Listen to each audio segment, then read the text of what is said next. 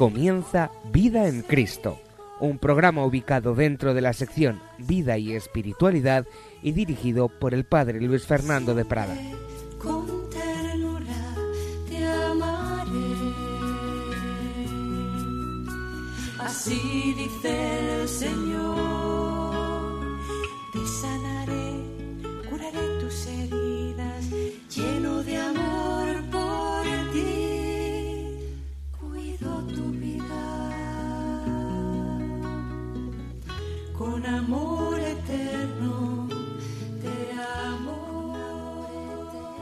Cordial saludo, queridos amigos, querida familia de Radio María.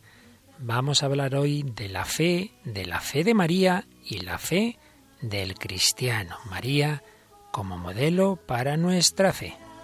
reconstruida y siempre con ternura te amaré. Así dice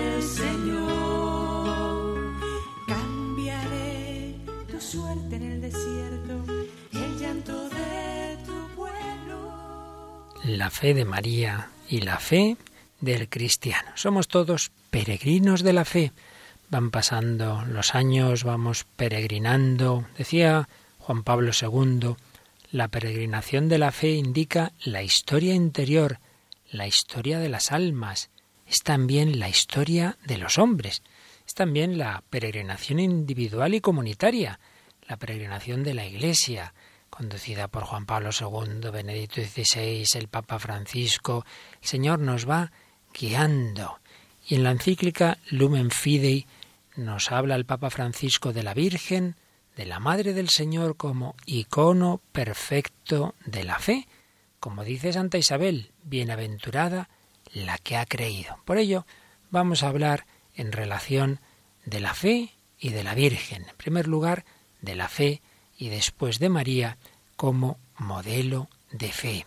Sabiendo que vivimos en una sociedad, en un contexto precisamente poco creyente, en un contexto agnóstico. El Papa Benedicto XVI, cuando fue a Fátima, hacía estas preguntas, él usaba mucho ese género de las preguntas. Pero, ¿quién tiene tiempo para escuchar la palabra de Dios y dejarse fascinar por su amor? ¿Quién vela en la noche de la duda y de la incertidumbre con el corazón alzado en oración? ¿Quién espera el alba del nuevo día teniendo encendida la llama de la fe? Pues vamos a hablar de esa llama de la fe, vamos a hablar de la fe en ese nuestro mundo en el que se preguntaba el Papa quién tiene encendida esa llama. Y en primer lugar vamos a intentar recordar qué es la fe, cuál es el concepto de la fe. Hay un autor muy interesante, converso, Fabrice Ahad, eh, nació en Francia en 1971, era de, familia judía y era de ideología maoísta, pero convertido a la fe católica en 1998. Y uno de sus libros tiene un título curioso, La fe de los demonios. Es que no podemos olvidar que el apóstol Santiago en su carta escribe en el 2.19, capítulo 2 de la carta de Santiago, versículo 19, también los demonios creen y tiemblan. No basta con creer, los demonios creen, pero esa fe no les salva, para nada. Ellos creen que Jesús es el Hijo de Dios, pero le odian. Y es que hay un tipo de fe que es simplemente creer que esto es verdad, sin que esté en juego ningún abandono a la palabra del otro que implique someterse a él, o al menos otorgarle la propia confianza, nos indica este autor Fabrice Adhag. Hay que recordar esas distinciones que hace la teología. Una cosa es creer algo y otra creer en algo. Creer algo, creer que Dios es, creer que lo que Él dice es verdad, eso pueden hacerlo los demonios, dice Adhad. Pero creer en Dios, eso solo se alcanza a los que aman a Dios. Creer en Dios, con un acusativo en latín, credere in deum, implica ir hacia Él. Y como lo que nos hace salir de nosotros mismos para tender hacia el otro es el amor, es el amor, pues entonces vemos que solo el amor, solo la caridad divina nos da el creer verdaderamente en Dios. Los demonios no creen en Dios, creen fuera de Dios. No basta pues creer algo, creer que esto es verdad, sino que hay que dirigirse hacia Dios, creer en, en ese sentido de una fe amorosa. Y señala este autor que el Evangelio de San Marcos, además de creer que algo es verdad o creer en, también está el creer a. También lo decía Santo Tomás, creer a. El motivo por el que creemos es porque yo me fío de Jesucristo y, entonces a partir de ahí todo lo que Él me diga lo creo. Creo a Jesucristo, creo a Dios, creo todo lo que Él me dice. Y si me dice que, que Dios es uno y trino, lo creo. Si Él me dice que está la Eucaristía, lo creo. No es primariamente creer tales verdades, sino creerle a Él. Pero el Evangelio de San Marcos, además del creer que, creer a y creer en, deja entrever una cuarta posibilidad, al menos así lo interpreta este autor que ahora estamos siguiendo. Y sería como un creer dentro de Dios, creer en Dios no en el sentido de ir hacia Él, sino en el de encontrarse dentro de Él, como en el hueco de su mano, como quien vive en sus entrañas. Y es que cuando se interpreta música, dicen los grandes músicos, una cosa es conocer la partitura y otra estar dentro, estar dentro de ella. Estas distinciones vienen también recogidas en la encíclica Lumen Fide, número 21. Dice ahí el Papa Francisco, que como sabemos aprovecha esa, ese trabajo que había prácticamente ya redactado Benedicto XVI. Dice el número 21. Junto a creer que es verdad lo que Jesús nos dice, creer que, San Juan usa también las locuciones creer a Jesús y creer en Jesús, como veis, la misma terminología que antes decíamos. Creemos a Jesús cuando aceptamos su palabra, su testimonio, porque Él es veraz. Creemos en Jesús cuando lo acogemos personalmente en nuestra vida y nos confiamos a Él, uniéndonos a Él mediante el amor y siguiéndolo a lo largo del camino. Quedémonos, pues, con estas acepciones del verbo creer. El creer que sería simplemente creer, aceptar unas verdades. El creer a es fiarnos de Jesús porque Él es veraz y a partir de ahí pues creo esas verdades y sobre todo creer en es dirigirme a Él, es amarle, con ese posible matiz que algunos ven en San Marcos, que ya no solo es creer en, sino creer dentro de, creer dentro de Dios, pero que básicamente es ese mismo sentido de amor hacia Cristo. En cualquier caso, lo que tenemos que retener de este primer punto es que la fe no es algo meramente especulativo, yo con la cabeza pienso esto, también el demonio, recordábamos, sino confianza, apoyo personal, compañía.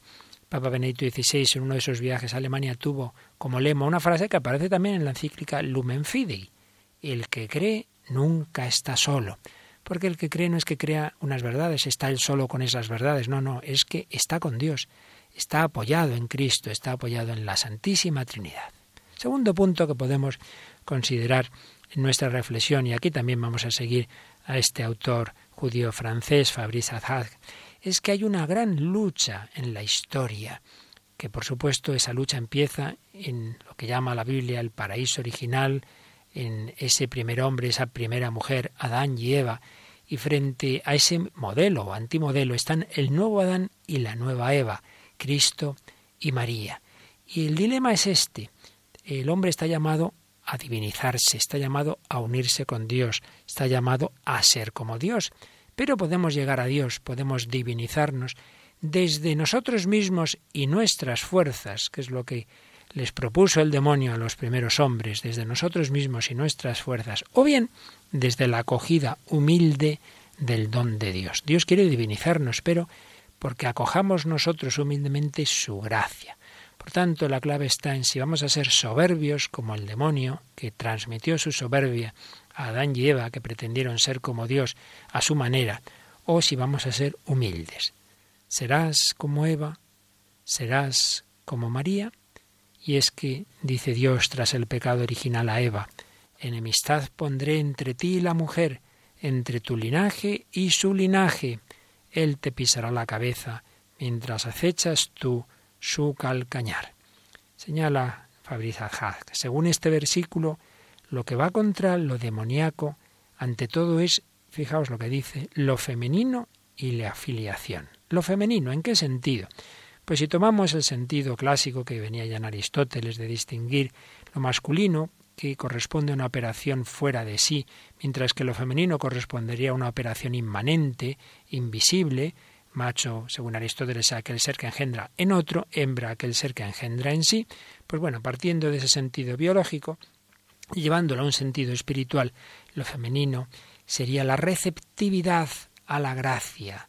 Y en cambio, lo demoníaco es cerrarse uno, no, no recibir, cerrarse en su propia naturaleza. Lo femenino como recibir, eh, acoger, receptividad a la gracia. Evidentemente, este aspecto de feminidad alcanza su cumbre en la Virgen María.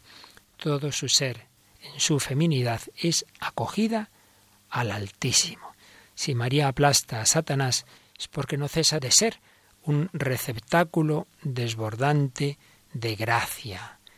Y por eso ella aplasta a Satanás mejor que el arcángel, lo priva hasta del prestigio del combate. Y aquí cita este autor una idea muy bonita de San Luis María Griñón de Montfort, que decía que Satanás teme más a la Virgen en cierto sentido que a Dios mismo. Evidentemente no es que el poder de Dios eh, sea menor que el de la Virgen, pero es que Satanás, precisamente por ser orgulloso, sufre infinitamente más de ser vencido y castigado por una criaturilla, por una pequeña y humilde sierva de Dios, que de ser vencido por Dios, que digamos, bueno, pues eso ya es lo lógico, es el Creador, es infinito, pero que le venza a la Virgen, que le venza a una mujer, le fastidia mucho más, decía San Luis María Griñón de Montfort, con mucha agudeza. Hay una gran enemistad, no solo entre la mujer y la serpiente, sino entre los dos linajes entre las dos descendencias. La descendencia de la mujer es carnal, procedemos de esa primera pareja, procedemos de Eva. La de la serpiente es espiritual.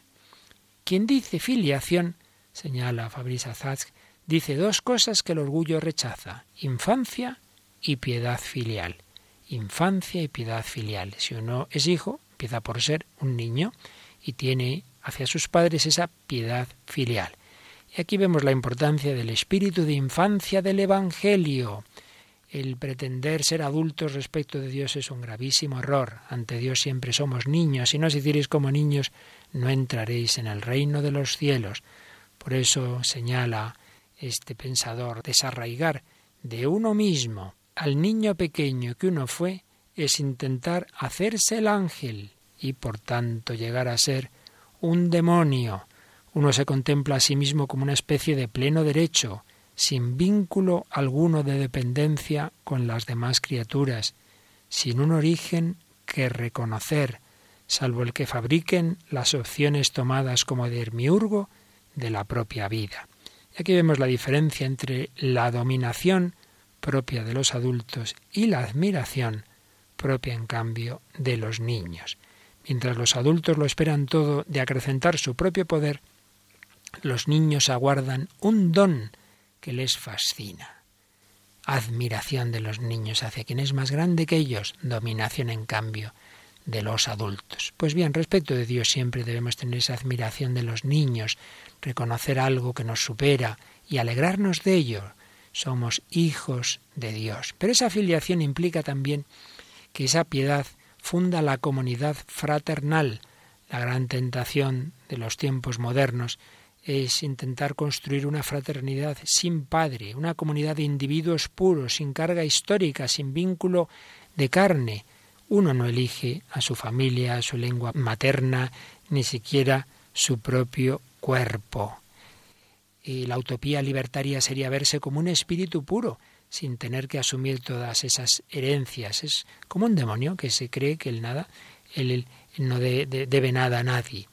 La fe teologal se enraiza en esa realidad de la filiación y por ello concluye Fabrice Ahad, ser creyente es ser hijo. Ser creyente es ser hijo. Pues creo que ya tenemos unos cuantos puntos para meditar, para pensar un poquito, para pedirle a la Virgen María que nos ayude a ser como ella, no a ser como el demonio, no a tener esa soberbia tan propia del espíritu mundano, aquí estoy yo. No, no, vamos a pedir a la Virgen, a Santa María, que nos dé su humildad, que nos dé su receptividad, que nos dé su fe.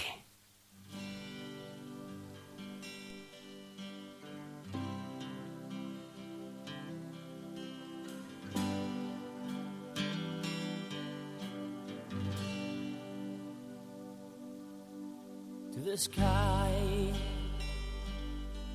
to the mountain, to the river, to the valley, to my hometown, to my country, to the place where I was born. To my mother, to my father, to my sisters and my brothers, to my friends and myself, and to those I love so well.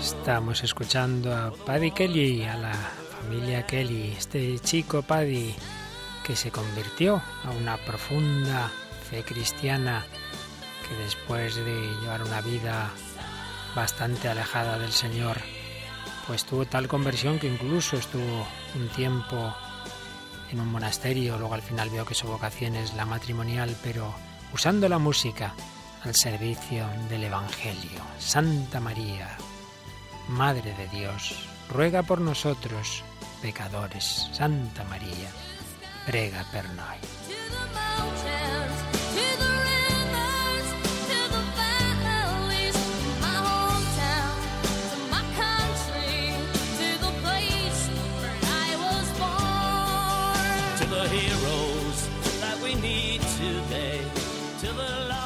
Pues después de haber dicho unas palabras sobre lo que significa la fe, vamos a ver a la Virgen como modelo de fe para el cristiano, siguiendo sobre todo a los últimos papas, Pablo II, Benedicto XVI y el Papa Francisco, y recordando esa frase tan sugerente del fundador de Schoenstatt, el padre Kentenich, que decía, María no es el centro, pero está en el centro. María no es el centro, evidentemente, el centro del cristianismo es Cristo, pero está en el centro, porque donde está Cristo está María, Cristo es hijo de María, hijo de Dios e hijo también de María. Dice la Lumen Fidei en su número 59. En el centro de la fe se encuentra la confesión de Jesús, hijo de Dios, nacido de mujer, que nos introduce mediante el don del Espíritu Santo en la filiación adoptiva. Evidentemente, el centro de la fe es la confesión de Jesús, pero Jesús es hijo de Dios e hijo de mujer, e hijo de María. Pues bien, este espíritu de fe, este espíritu de filiación y este espíritu de devoción mariana fueron configurando la existencia de ese joven polaco, Karol Wojtyła, que en unas circunstancias personales y nacionales tan duras se apoyó tanto en la Virgen María, él que desde pequeño perdió a su madre, luego ve que muere su hermano, luego empieza la carrera que le gustaba y es invadida su nación por la Alemania nazi, tiene que dejar los estudios, tiene que ponerse a trabajar, un día vuelve a casa y se encuentra que su padre ha muerto de repente, se encuentra en el mundo solo, sin ningún familiar cercano, sin poder estudiar, con su nación invadida, unas circunstancias durísimas. Y ahí se apoya en la Virgen. Había leído el tratado de San Luis María Greñón de Montfort, precisamente, y se inspira en él, en ese espíritu de consagración a María, totus tus, y apoyado en María va descubriendo su vocación sacerdotal. Es ordenado sacerdote en la clandestinidad. Luego, cuando ya acaba la guerra, pues eh, continúa sus estudios en Roma y cuando vuelve a Polonia es capellán, es profesor, luego le hacen obispo, tiene esa lucha siempre con ese sistema, tras haber sufrido la dictadura y el régimen totalitario nazi, ahora un nuevo régimen totalitario, en ese caso el comunista, pero siempre con alegría, siempre con esperanza, siempre apoyado en la Virgen María. Y la gran sorpresa que Dios dio al mundo, aquel 16 de octubre de 1978, cuando el cardenal arzobispo de Cracovia, Carlo Wojtyła, es elegido papa, con ese lema mariano, totus tus, y como la Virgen sigue tan presente en su vida, en su pontificado, muy particularmente desde aquel 13 de mayo de 1981, en que sufre un atentado mortal, pero el Papa comprendió que aunque una mano disparó la bala, otra la dirigió. La Virgen le había salvado la vida, va a renovar su consagración a la Virgen, la suya y la del mundo. Va a consagrar el mundo al corazón de María, va a peregrinar tantas veces a Fátima, a Lourdes, a Guadalupe, a Chestokova, por supuesto, donde tantas veces había ido de niño. Y su último viaje, su último viaje internacional fuera de Italia fue a Lourdes. Allí él celebró la Asunción de la Virgen el, el 15 de agosto del 2004. Le quedaban unos meses de vida. Y allí en ese último viaje a Lourdes dijo a los enfermos, comparto con vosotros un tiempo de la vida marcado por el sufrimiento físico, pero no por esto menos fecundo en el admirable plan de Dios. Y la Virgen, que le había ido guiando toda su vida, pues le fue preparando para esos meses últimos tan duros de la enfermedad y para la muerte. Dejadme ir a la casa del Padre. Juan Pablo II, desde Lourdes, nos dio también ese mensaje de que también en el dolor, también en la enfermedad, apoyarse en la Virgen María, no flaquear en la fe, al revés, es donde más tenemos que crecer en la fe, en el sufrimiento. Pues también le pedimos a la Virgen María esa fe, esa confianza que nos mostró tantas veces Juan Pablo II.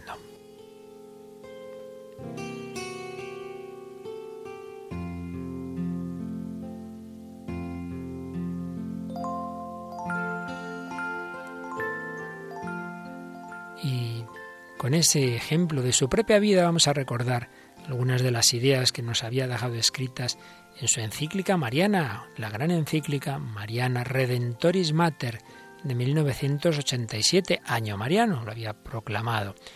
Y ahí se vuelve a tomar esta frase de Santa Isabel a la Virgen, feliz la que ha creído, bienaventurada la que ha creído que se cumplirían las cosas que le fueron dichas de parte del Señor.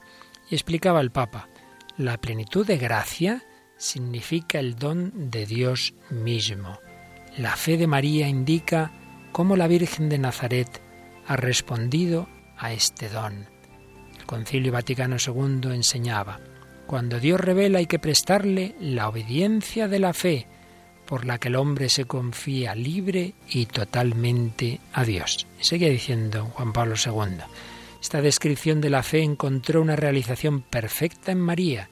En efecto, en la Anunciación, María se ha abandonado en Dios completamente, manifestando la obediencia de la fe a aquel que le hablaba a través de su mensajero y prestando el homenaje del entendimiento y de la voluntad. Ha respondido, por tanto, con todo su yo humano y femenino. ¿Veis? Concepto de fe que antes veíamos no es solo creer verdades, sino esa entrega total. Eso es lo que hizo la Virgen María. Este fiat de María, hágase en mí, ha decidido desde el punto de vista humano la realización del misterio divino. María ha pronunciado este fiat por medio de la fe. Por medio de la fe se confió a Dios sin reservas y se consagró totalmente a sí misma, cual esclava del Señor, a la persona y a la obra de su Hijo. Después el Papa comparaba la fe de María con la fe de Abraham, esa fe de Abraham de la que habla también la encíclica del Papa Francisco Lumen Fide, Abraham, nuestro Padre en la fe, pero más, más fe tuvo la Virgen que Abraham. Como Abraham esperando contra toda esperanza, creyó y fue hecho Padre de muchas naciones, así María, en el instante de la Anunciación, creyó que por el poder del Altísimo, por obra del Espíritu Santo, se convertiría en la madre del Hijo de Dios. Un gran biblista ya fallecido, don Salvador Muñoz Iglesias, decía que en el elogio de Isabel a la Virgen, feliz la que ha creído, había una alusión velada por contraste a la desgracia de su marido Zacarías, que en cambio no había creído, no había creído que fueran a tener un hijo, que fue Juan Bautista, no había creído que siendo anciano y su mujer Isabel estéril pudieran tener un hijo. La Virgen sí creyó que sin dejar de ser virgen iba a ser madre del Mesías. Seguía escribiendo Juan Pablo II en Redentoris Mater. La Anunciación representa el momento culminante de la fe de María, pero es además el punto de partida, donde inicia todo su camino hacia Dios, su camino de fe. La Virgen va a seguir peregrinando a lo largo de toda su vida en esa peregrinación de la fe. Como Abraham, así también María, esperando contra toda esperanza, creyó. Creer quiere decir abandonarse en la verdad misma de la palabra del Dios viviente, sabiendo y reconociendo humildemente cuán insondables son sus designios e inescrutables sus caminos. María se conforma a ellos en la penumbra de la fe, aceptando plenamente y con corazón abierto todo lo que está dispuesto en el designio divino. Pero hay otro momento muy importante en la vida de la Virgen que recordaba Juan Pablo II en esta encíclica, y es cuando el anciano Simeón se dirige a ella y a San José y habla de Jesús como signo de contradicción y de que una espada de dolor traspasaría el corazón de María. Decía el Papa que ese anuncio de Simeón parece como un segundo anuncio a María. Después de la anunciación del ángel vendría esta segunda anunciación muy distinta, que es la que hace Simeón, en la cual se concreta cómo ese hijo va a cumplir su misión. El camino va a ser la incomprensión y el dolor. Y así María va a vivir en el sufrimiento su obediencia de fe al lado del Salvador que sufre. Se le va a decir que su maternidad será oscura y dolorosa. Muchas veces pensamos que por ser creyentes, que por estar con el Señor, pues entonces ya como que tendríamos que ser exentos del sufrimiento. Pues no es así. Nadie más cerca de Dios como la Inmaculada Virgen María y precisamente nadie más cerca también de la cruz y del sufrimiento como ella. Tú vas a estar al pie de la cruz y una espada de dolor va a traspasar tu alma. ¿Cuántas personas flaquean en la fe cuando llega el sufrimiento? Pues en ese momento hay que agarrarse a la Virgen María al pie de la cruz. Madre, dame tu mirada de fe, de esperanza, para que vea en la cruz a Jesús que va a resucitar y vea que mi cruz también será fecunda. Anuncio de Simeón, vida oculta. María, en esa vida oculta, va a ejercitar la fe, porque ese niño, aparentemente como los demás, sabe ella que es el Hijo de Dios. María es la primera de aquellos pequeños de los que Jesús dirá, Padre, has ocultado estas cosas a sabios e inteligentes y se las has revelado a la gente sencilla. María es la primera de esas personas sencillas. María va así a conocer al Padre, pues nadie conoce bien al Hijo sino el Padre, y nadie conoce al Padre sino el Hijo, y aquel a quien el Hijo se lo quiera revelar. Y escribía Juan Pablo II, ¿cómo puede pues María conocer al Hijo? Ciertamente no lo conoce como al Padre, sin embargo es la primera, la primera entre aquellos a quienes el Padre lo ha querido revelar. María, la Madre, está en contacto con la verdad de su Hijo únicamente en la fe y por la fe. Es bienaventurada porque ha creído y cree cada día en medio de todas las pruebas y contrariedades. Pues insistamos que la fe es para vivirla también en esas oscuridades, también cuando parece que Dios se ha escondido. Ahí yo antes sentía más a Dios, ahora ¿dónde está el Señor? No hay que asustarse. Y fijaos qué expresión tan fuerte y tan bella aplicaba Juan Pablo II a esos momentos oscuros de la Virgen. Dice que hay una particular fatiga del corazón, unida a una especie de noche de la fe, como un velo a través del cual hay que acercarse al invisible y vivir en intimidad con el misterio. Pensamos que la Virgen, por tener mucha fe, quería decir que ya lo entendía todo, que siempre estaba todo muy clarito. Pues no, no. La Virgen tuvo fatiga del corazón, se cansaría, había veces que realmente se angustiaba incluso, como cuando perdió a Jesús en el templo, lo dice el Evangelio. Fatiga del corazón, noche de la fe. De hecho, cuando encuentran a Jesús en el templo, dice San Lucas, que José y María no comprendieron la respuesta que les dio.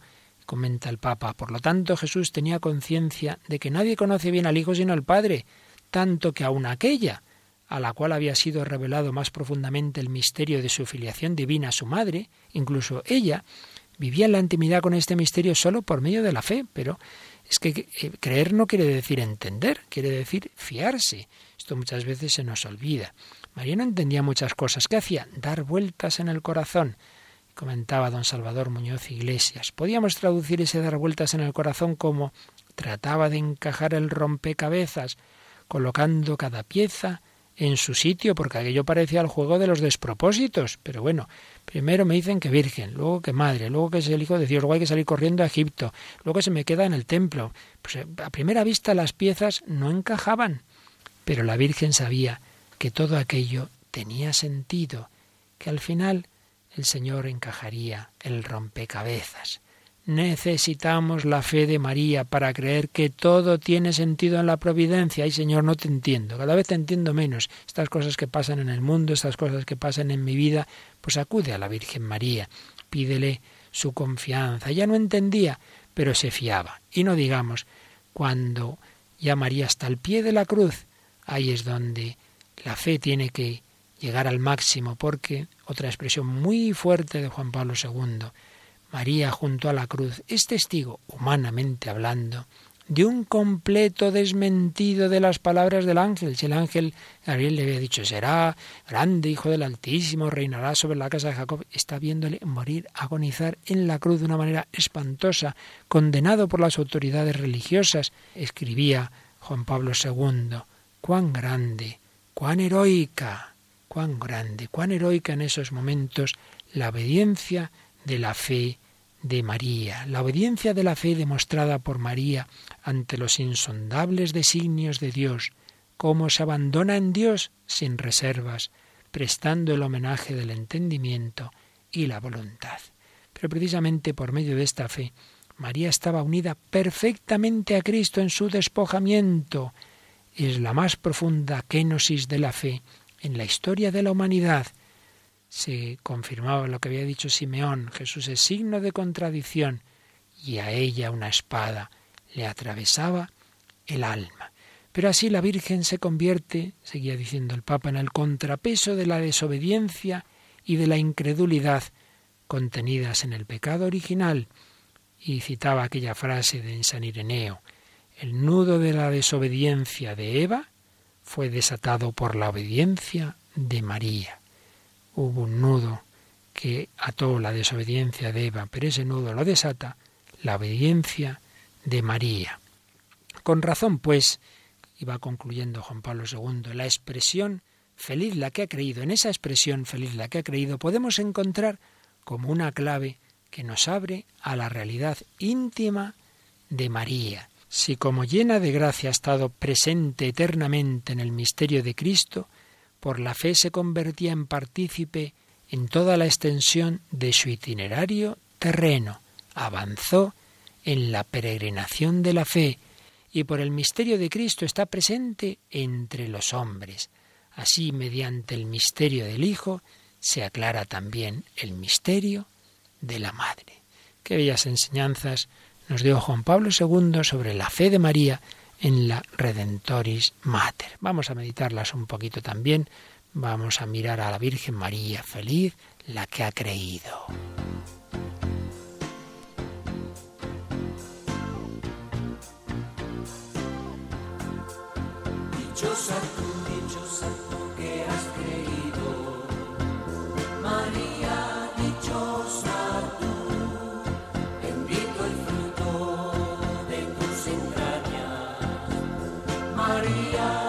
Dichosa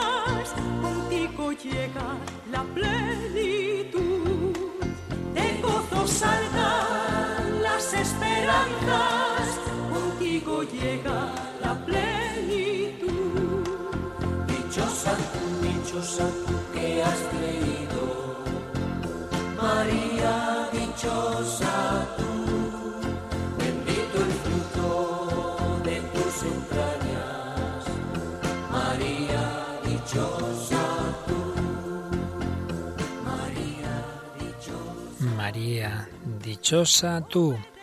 Comentaba don Salvador Muñoz Iglesias. Nos había perdido a todos la desobediencia del primer Adán. Nos ha de salvar la obediencia hasta la muerte del segundo Adán. Y para indicarnos que la imitación de esa actitud obediencial de Cristo ha de ser la característica esencial de sus seguidores, Dios quiso que María fuera el reflejo anticipado de esa respuesta obediente de Jesús a la voluntad del Padre. Si Jesús va a ser el siervo de Yahvé, María será la esclava del Señor. Si Jesús dirá en Gesemaní, no se haga Padre mi voluntad sino la tuya, María dirá, hágase en mí según tu palabra. Y así podemos ir viendo cómo en María se van anticipando diversas dimensiones, naturalmente al modo humano y limitado de una criatura, pero real, del misterio de Cristo. La virginidad de María se adelanta al celibato que Jesús practica y recomienda. La acción del Espíritu que viene sobre María en la encarnación se va a repetir sobre Jesús en el bautismo. La nueva alianza de que se habla en la última cena fue establecida por el consentimiento de María por parte de la humanidad. El encuentro entre María e Isabel provoca la primera reacción de Juan ante la presencia de Jesús y preanuncia la futura relación entre ambos cuando sean mayores.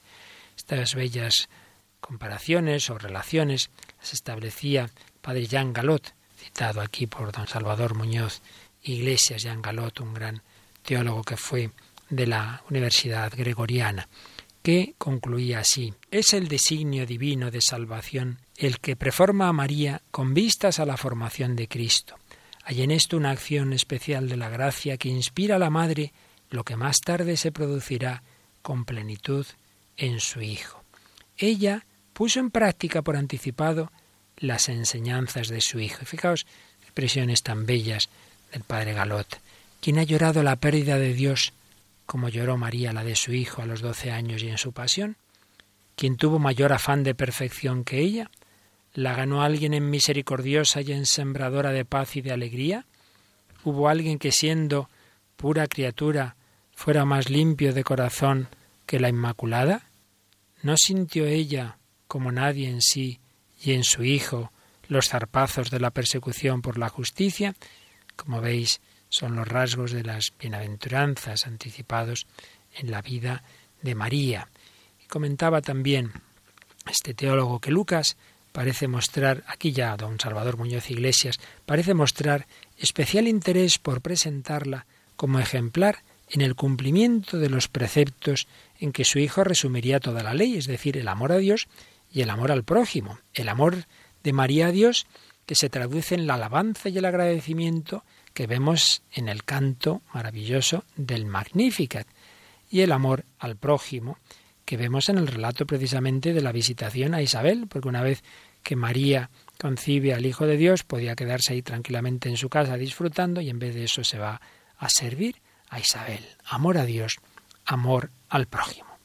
Con esto, pues cerramos este puntito en que comentamos algo de esa encíclica en Juan Pablo II, Redentoris Mater. Y vamos a añadir algo de su sucesor, Papa Benedicto XVI. Podríamos recoger muchas enseñanzas, pero vamos a fijarnos solo en cuando peregrinó también a Fátima y tuvo esta expresión tan bonita. Sabéis que las apariciones de Fátima eran en un momento de laicismo, ya en aquella época, de un gobierno pues que iba atacando de manera más o menos encubierta, pero real a la Iglesia. Y entonces comentaba Benedicto XVI que las apariciones de Fátima vinieron a ser como una ventana de esperanza que Dios abre cuando el hombre le cierra la puerta. Cuando las sociedades cerraban la puerta, cuando esa nación portuguesa, sus autoridades políticas querían cerrarle la puerta a Dios, Dios abrió la ventana y entró por la ventana de las apariciones de Fátima de una manera realmente impresionante, impresionante. ¿Cuántos millones y millones de personas no habrán peregrinado a Fátima en estos casi 100 años desde esas primeras apariciones de 1917. Pero decía Benedicto XVI en ese viaje, en nuestro tiempo, cuando la fe corre el riesgo de apagarse como una llama que se extingue, la prioridad más importante de todas es hacer a Dios presente en este mundo y facilitar a los hombres el acceso a Dios, no a un Dios cualquiera, sino al Dios cuyo rostro reconocemos en el amor hasta el extremo, en Cristo crucificado y resucitado. Y comentaba el Papa, como nuestra esperanza tiene un fundamento real. Claro, el fundamento es Jesús muerto y resucitado. Por ello, decía algo que luego vemos que esta idea aparece recogida también en la encíclica Lumen Fidei. La fe en Dios abre al hombre el horizonte de una esperanza cierta que no decepciona. Indica un sólido fundamento sobre el que apoyar sin miedo la propia vida. Requiere el abandono lleno de confianza en las manos del amor que sostiene el mundo. Qué bellas frases en las que está resumida lo que es la vida cristiana, esos tres pilares de la vida cristiana, la fe, la esperanza y la caridad.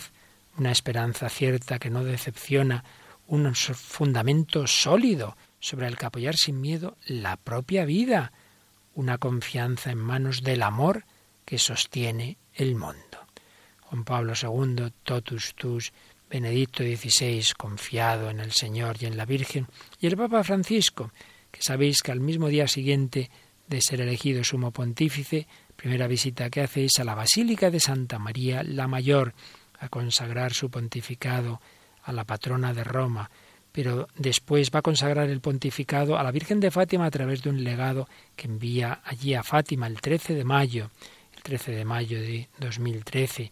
¿Cómo va a rezar el rosario el primer sábado de nuevo en la Basílica de Santa María la Mayor?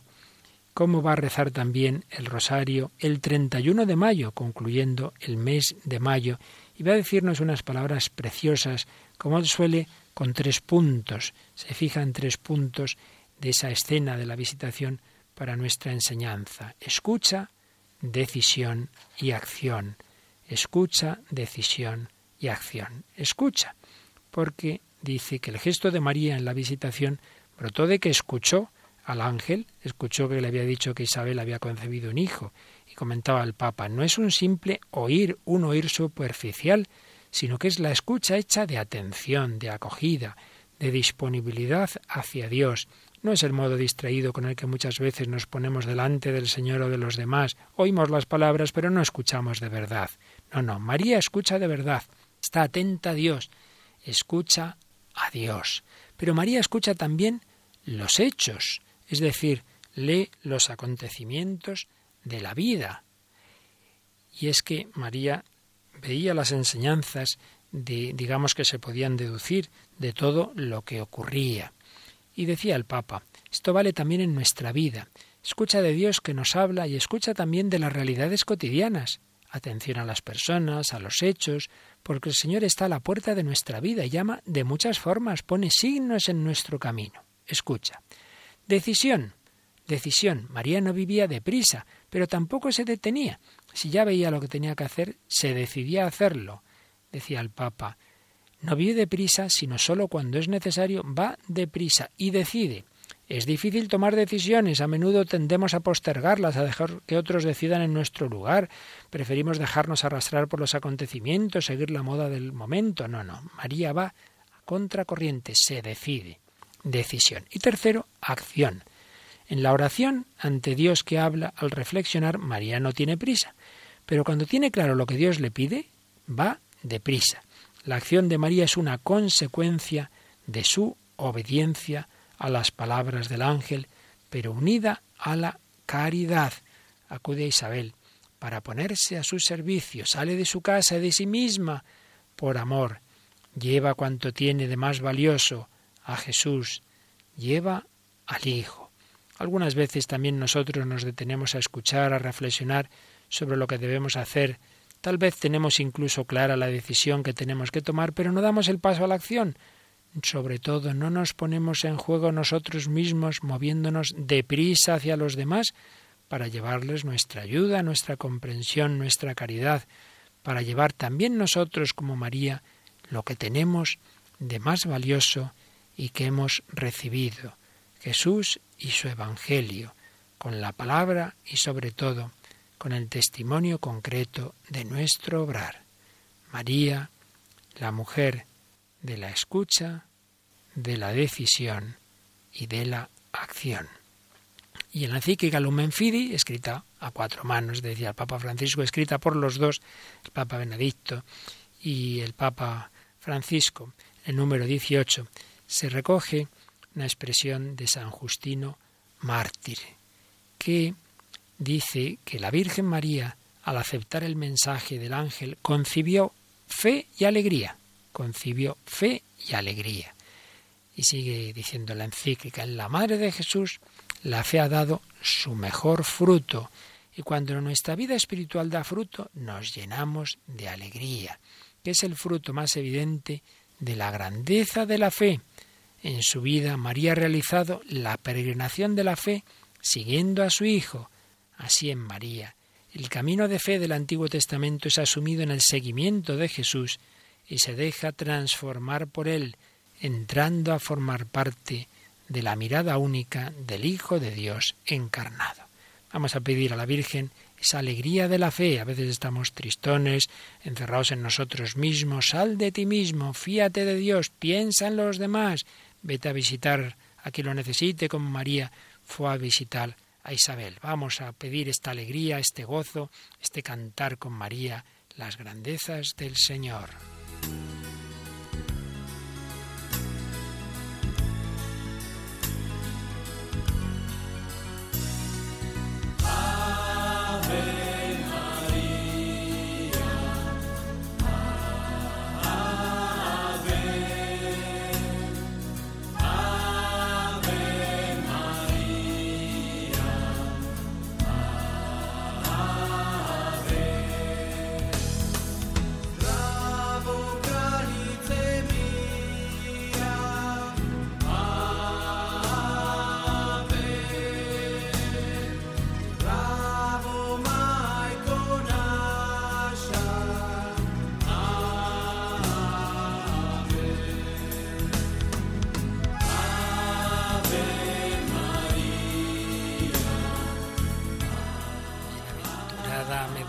Todas las generaciones, María invocada por todos los pueblos, todas las naciones, en todas las lenguas.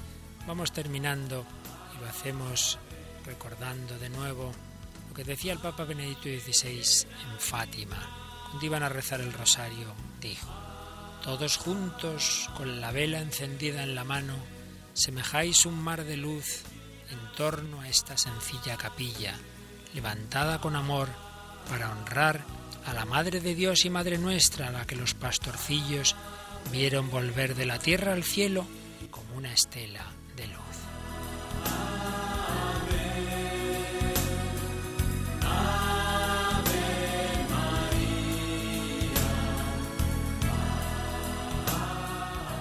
Y seguía diciendo Benedicto XVI, el rezo del rosario nos permite poner nuestros ojos y nuestro corazón en Jesús, como su madre, modelo insuperable de contemplación del Hijo. Al meditar los misterios gozosos, luminosos, dolorosos y gloriosos, recitando las Ave Marías, contemplamos todo el misterio de Jesús, desde la encarnación a la cruz y la gloria de la resurrección. Contemplamos la íntima participación de María en este misterio y nuestra vida en Cristo hoy, que también está tejida de momentos de alegría y de dolor, de sombras y de luz, de contrariedades y de esperanzas. Y es que esos misterios, pues en efecto son los misterios de nuestra vida. A veces hay gozo, a veces hay dolor, pero hay que vivirlos todos con la luz de los misterios luminosos, la luz de la fe, para llegar así a los misterios gloriosos y siempre con esperanza.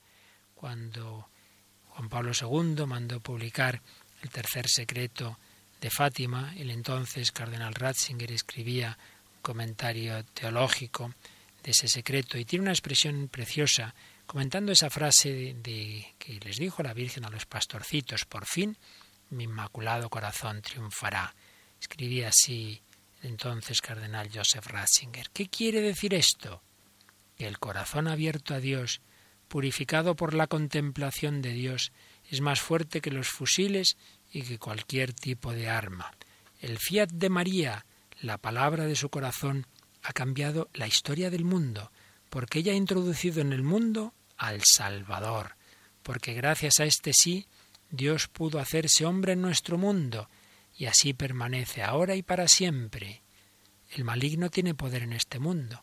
Lo vemos y lo experimentamos continuamente. Él tiene poder porque nuestra libertad se deja alejar continuamente de Dios, pero desde que Dios mismo tiene corazón humano y de ese modo ha dirigido la libertad del hombre hacia el bien, hacia Dios, la libertad hacia el mal ya no tiene la última palabra. Desde aquel momento cobran todo su valor las palabras de Jesús. Padeceréis tribulaciones en el mundo, pero tened confianza. Yo he vencido al mundo. El mensaje de Fátima nos invita a confiar en esta promesa. Y ya siendo Papa Benedicto en ese, su visita a Fátima, terminaba así la homilía de la misa que allí celebró. Que estos años que nos separan del centenario de las apariciones puedan apresurar el preanunciado triunfo del corazón inmaculado de María a gloria de la Santísima Trinidad.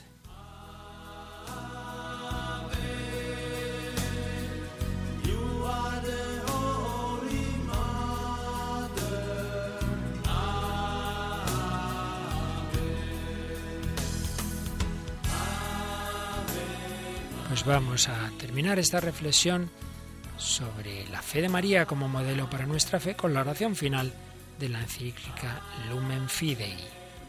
Madre, ayuda nuestra fe, abre nuestro oído a la palabra, para que reconozcamos la voz de Dios y su llamada.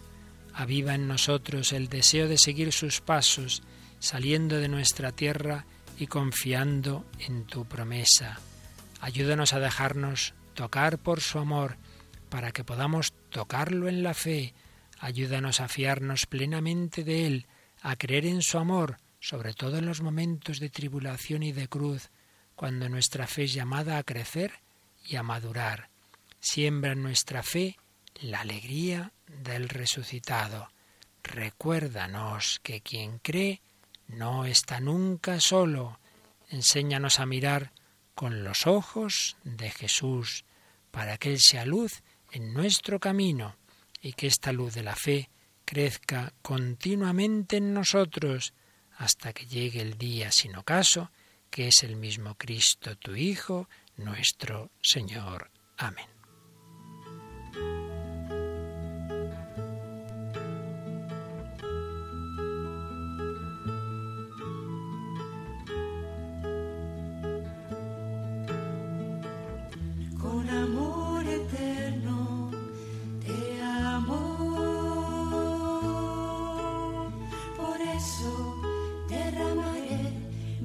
en ti. Han escuchado Vida en Cristo, un programa enmarcado dentro de la sección Vida y Espiritualidad y dirigido por el Padre Luis Fernando de Prada. Siempre con ternura te amaré. Así dice el Señor, te sanaré, curaré tu ser lleno de amor.